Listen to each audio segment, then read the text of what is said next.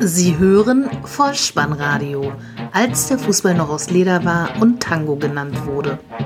Herzlich willkommen und hallo zum Vollspannradio, der Podcast unter dem Motto als der Fußball noch aus Leder war und Tango genannt wurde. Mein Name ist Dirk, auf Twitter unter @vollspannradio und @spike_dh unterwegs und ich begrüße euch ganz recht herzlich zur 111. Ausgabe des Vollspannradios der VSR 085 mit dem Titel Air Jordan, die Nachlese zum Spieltag Nummer 13. 16 Treffer in 8 Spielen. Die Fans schweigen sich in den Stadien gegen die Spieltagszerstückelung aus. Die Auslosung zur EM-Qualifikation ist erfolgt und Franz Beckenbauer wird geehrt. Viel Spaß. Die Momente des Spieltages. Lasst uns beginnen am Freitagabend unter Flutlicht vor 37.091 Zuschauern in der Stadt, die bunte Bonbons zu ihren Edelfans zählt. Fortuna Düsseldorf gegen den ersten FSV Mainz 05. Erste Halbzeit torlos. Am Ende steht es 0 zu 1 für die Rheinhessen.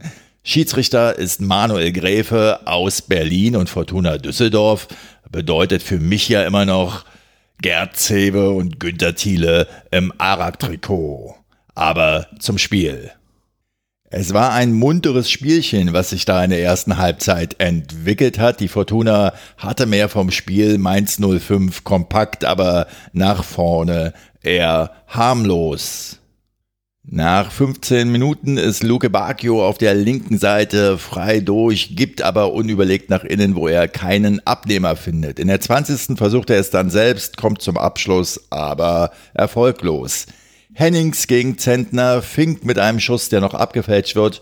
Auf der Mainzer Seite Brosinski mit einem Freistoß. Rensing ist zur Stelle Halbzeit. Im zweiten Spielabschnitt dann etwas weniger Tempo, das Tor des Tages in der 67. Spielminute. Courzon gibt steil auf Mateta, der ist links im Strafraum, tanzt mit einer Körpertäuschung seinen Gegenspieler Bormuth aus und lässt auch noch den Keeper Rensing schlecht aussehen. Er zielt ins lange Eck, Rensing greift daneben und der Ball ist im Tor 0 zu 1. Danach steht dann der Mainzer Keeper Zentner im Mittelpunkt. Er vereitelt eine Reihe guter Möglichkeiten der Heimmannschaft und macht ein Riesenspiel. Gieselmann sei da genannt oder Hennings nach Vorlage von Usami in der 90. Raman und in der Nachspielzeit Karaman nach einer Ecke. Alle waren sie nicht erfolgreich. Fortuna Düsseldorf Zweikampf stark überlegen, nutzt aber die Chancen nicht. So bleibt es am Ende beim 0 zu 1. Mateta erzielt seinen vierten Bundesligatreffer und Friedhelm Funkel sagt ehrlich nach dem Spiel, Rensing weiß selber, dass er solch einen Ball halten kann, keine Kritik, einfach eine Feststellung. Der VfB Stuttgart trifft auf den FC Augsburg. Zur Halbzeit steht es 1 zu 0 und das war auch schon der Endstand. 53.000 Zuschauer, Schiedsrichter Osmars aus Hannover. Das Tor des Tages in der 39. Spielminute. Es war der beste Stuttgarter Angriff bis dahin. Kempf erkämpft sich den Ball gegen Kuh. Dann hat Askasiba den Ball und gibt ihn rechts raus auf Beck, der mit einem Querpass und Donis ist zur Stelle, trifft per Flachschuss aus 16 Metern ins linke Eck. Das bedeutet der erste Heimsieg für Markus Weinziel als VfB Stuttgart Trainer ist perfekt, das ausgerechnet gegen seinen alten Arbeitgeber. Der VfB überzeugt zumindest kämpferisch mit Willen, Leidenschaft und Einsatz und für die Augsburger ist es nun die dritte Niederlage in Folge, einfach weil sie offensiv zu viele Chancen liegen lassen. Bemerkenswert dann noch die Personalie Erik Tommy, der Ex-Augsburger, wurde von Markus Weinziel in der 74. Spielminute eingewechselt und in der Nachspielzeit dann wieder rausgenommen. Und der Trainer begründete das damit, dass er keinen Kopfballspieler am Ende opfern wollte und kümmerte sich nach Spielschluss fürsorglich um Erik Tommy, um ihm das nochmal im Detail zu erklären. Borussia Dortmund gegen den SC Freiburg. Erste Halbzeit torlos, am Ende 2 zu 0 für die Gelb-Schwarzen ausverkauft. 81.365 Zuschauer. Schiedsrichter der Partie Herr Willenbrock aus Osnabrück. 38. Spielminute. Sancho im Strafraum rechte Seite zieht an Heinz vorbei, wird am Fuß getroffen. Elf Meter.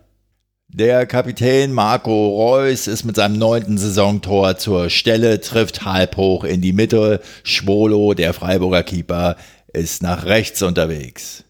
Auf Freiburger Seite trifft Gondorf nach einem Freistoß die Latte. Der BVB geht verschwenderisch mit seinen Chancen im ersten Spielabschnitt um. Im weiteren Spielverlauf Lukas Piszczek auf Dortmunder Seite trifft ebenfalls den Querbalken. Wir sind in der 70. Spielminute. Es kommt zu einer Auswechslung. Mario Götze geht hinaus und Paco Alcázar kommt hinein und er trifft natürlich in der ersten Minute der Nachspielzeit 90 plus 1, also sein zehnter Treffer im achten Bundesligaspiel, das 2 zu 0. Das bedeutet, der BVB, sein Schweizer Trainer Lucia Favre, ist weiterhin ungeschlagen. Das Ganze kam so, ein Konter, Willenborg, der Schiedsrichter, lässt nach einem Foul an Philipp den Vorteil laufen. Sancho bedient Piszczek auf der rechten Seite der hat das Auge für den Spanier und der trifft aus acht Metern zum 2 zu 0 Endstand. Wir reisen in die niedersächsische Landeshauptstadt Hannover, wo 96 Hertha BSC empfing, zur Pause 0 zu 1 zurücklag und nach 90 Minuten 0 zu 2 unterlag. Der Altkanzler Gerhard Schröder, hol mir meine Flasche Bier auf der Tribüne. Und der DFB dankte vor dem Spiel dem Ehrenamt, wenn es doch nur ehrlich gemeint wäre und im Alltag mehr als nur ein Dank für alle Ehrenämtler herausspringen würde. Die Berliner waren klar überlegen und tonangebend, spielten allerdings ihre Konter nach Umschalten auf Angriff mehr oder weniger schlecht aus. 35.800 Zuschauer und der Schiedsrichter der Begegnung war Herr Felix Brüch aus München. Die 44. Spielminute, Eckball für Hertha BSC. Der Österreicher Lazaro tritt das Leder nach innen und Air Jordan Torona Riga setzt sich im Kopfballduell gegen Wallace durch und aus fünf Metern landet der Ball im Netz 0 zu 1 der Halbzeitstand. Der Luftikus von eben, Jordan, Air Jordan, ich sage es noch einmal, Torunariga, der Mann, der die Treffergarantie ja schon im Nachnamen versteckt hat, macht in der 73. Minute noch einmal von sich reden. Er geht nämlich an Wood vorbei, zieht bis zur Grundlinie und schlägt eine maßgenaue Flanke ins Zentrum. Dort steht Vedat Ibisevic, der Vedator, und macht in seinem 300. Bundesligaspiel das 2 zu 0 die Entscheidung. Die Hausherren zeigten sich verunsichert, härter, einfach zielstrebiger, hätte durch Chancen von Meyer in der 49., Selke in der 51. und Ibisevic in der 60. das Ergebnis insgesamt auch noch höher schrauben können. Sky wusste zu berichten, dass Vedat Ibisevic nun für drei Vereine in der Bundesliga mindestens 33 Tore erzielte.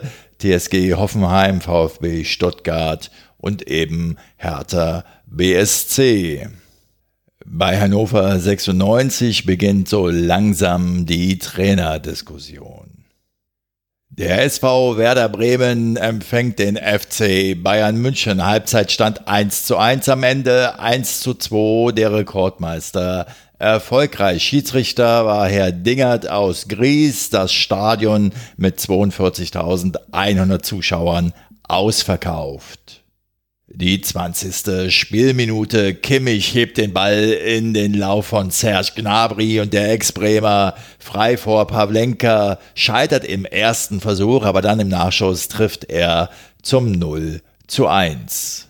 Der viel umjubelte Ausgleich in der 33. Minute. Kruse auf der linken Seite lässt Rafinha alt aussehend, flankt auf den ersten Pfosten und der Japaner Osako setzt sich im Kopfballduell gegen Boateng durch. Neuer kommt zu spät heraus und es steht 1 zu 1 der Halbzeitstand. Wir sind in der zweiten Spielhälfte, 50. Spielminute und die Münchner gehen erneut in Führung. Müller, linke Strafraumkante, gibt den Ball flach nach innen. Dort ist der Finne Moisander, der dazwischen grätscht, das Leder noch abfälscht. So kommt es zu Serge Gnabry und der erzielt seinen zweiten Treffer an diesem Tag und damit den Siegtreffer zum 2 zu 1 für den FC Bayern. In der dritten Minute der Nachspielzeit 90 plus 3 also sieht der an diesem Nachmittag unglücklich agierende Moisander auf Bremer Seite noch die gelb-rote Karte nach einem Scheck gegen Lewandowski an der Seitenauslinie. Ein wackerer Arbeitssieg für die Münchner also, bei denen die Auswirkungen der am vergangenen Freitag stattgefundenen Jahreshauptversammlung noch einmal aufwirbelten an diesem Wochenende.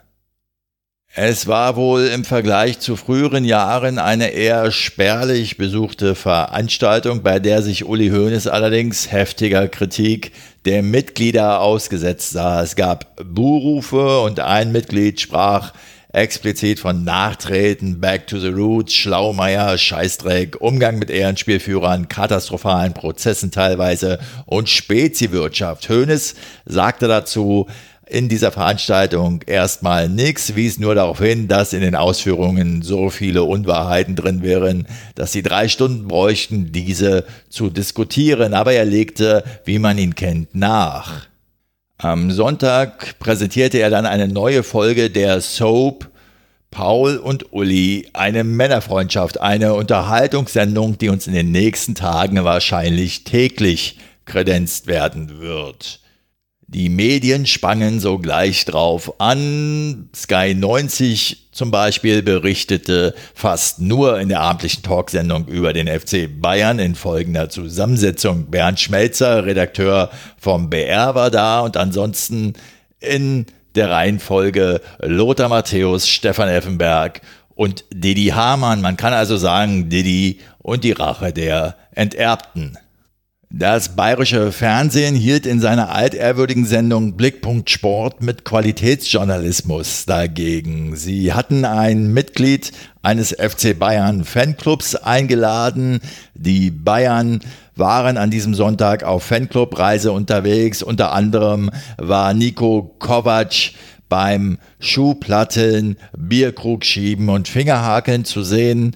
Dazu kamen in Blickpunkt Sport noch Maurice Haus, das ist ein Bestandteil des FC Bayern Blogs und Podcast Mir San Roth und der famose Günther Klein, den ihr sicherlich aus der einen oder anderen Rasenfunkfolge kennt und dem ihr unbedingt auf Twitter folgen solltet.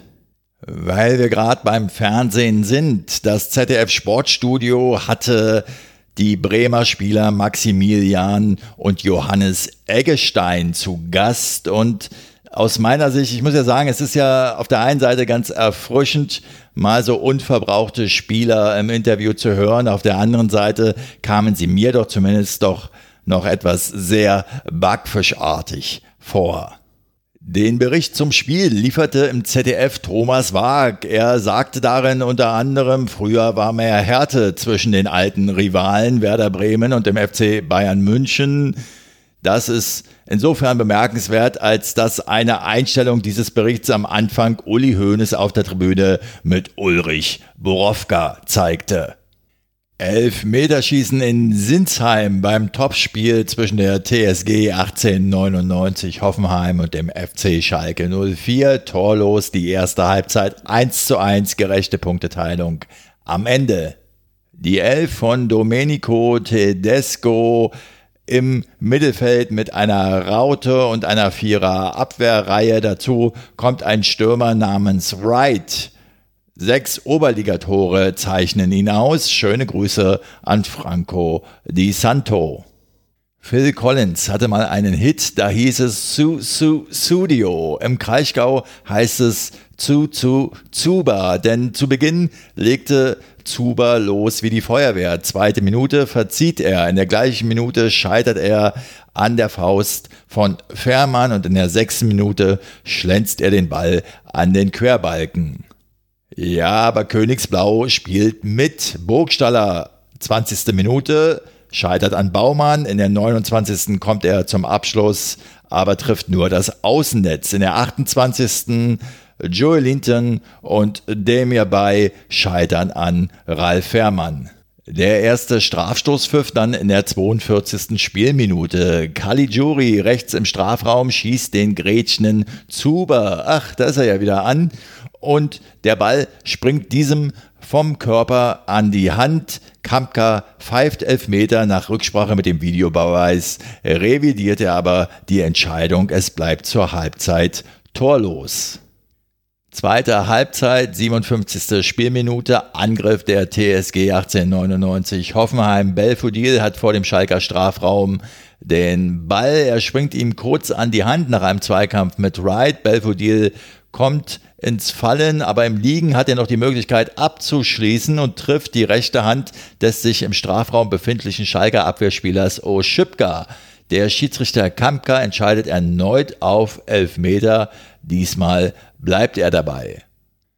Kramaric tritt an, 59. Spielminute 1 zu 0. Der dritte Elfmeterpfiff in diesem Spiel, Caligiuri, der Schalker, geht an Vogt vorbei auf der rechten Seite und wird im Strafraum von Bicacic von Eisenerwin ganz leicht getroffen. Strafstoßpfiff, Bentaleb tritt an, 1 zu 1, gerechte Punkteteilung. 30.000 Zuschauer gehen nach Hause und können ohne Niederlage in den ersten Advent feiern. Das erste Sonntagsspiel zwischen Leipzig und Borussia Mönchengladbach endet 2 zu 0 für die Gastgeber. Das war auch schon der Halbzeitstand. Schiedsrichter Schmidt aus Stuttgart und ausverkaufte Hütte in der Messestadt Leipzig. 41.939 Zuschauer. Sie sahen ein Doppelpack von Timo Werner, der all seine acht Bundesligatore im Doppelpack erzielt hat. Auf Gladbacher Seite macht Toni Janschke sein 250. Bundesligaspiel und die Leipziger gehen in diesem Match in der dritten Minute bereits in Führung. Langer Ball von Kampel. Werner setzt sich gegen mehrere Gegenspieler durch, spielt dann einen Doppelpass mit Sabitzer, ist frei vor Sommer, dem Gladbacher Keeper. Schuss ins lange Eck. 1 zu 0. Und am Ende der ersten Halbzeit, in der ersten Minute der Nachspielzeit, 45 plus 1 also, schlägt Leipzig nochmals zu in Person von Timo Werner. Das geht wieder ganz, ganz schnell. Ballgewinn im Mittelfeld. Janschke grätscht vorbei. Paulsen bietet sich die Lücke. Der spritzt dort hinein, schiebt den Ball rüber zu Werner und der kann aus 16 Metern ins leere Tor einnetzen. Es war ein durchaus ansehnliches Spiel beider Mannschaften, insbesondere in der ersten Halbzeit. Und bei den Gladbachern muss ich ja sagen, immer wenn ich sie sehe, sie wollen es immer spielerisch lösen, schnell, schick und schön spielen. Das ist ja auch durchaus lobenswert, aber es reicht nicht immer. 48.000 Zuschauer wollten am Sonntagabend Eintracht Frankfurt gegen den VfL Wolfsburg sehen. 0 zu 1 nach 45 Minuten und 1 zu 2 am Ende. Die Mannen von Bruno Labbadia feierten einen Auswärtssieg. Nach elf Spielen ohne Niederlage blieb das Team um Büffelhüter Adi Hütter mal wieder punktlos. Und das, weil natürlich die Frankfurter ihre Büffel auf dem Platz hatten, Jovic, Rebic und Haller, aber auch die Wolfsburger hatten ganz schöne Kanten aufgeboten. Memedi, Ginczek und Weghorst. 31. Minute. Rebic verliert den Ball im Mittelfeld. Knoche auf Ginczek. Der findet links im Strafraum Mehmedi und der ist sträflich allein gelassen. Linksschuss, langes Eck, 0 zu 1. Halbzeit.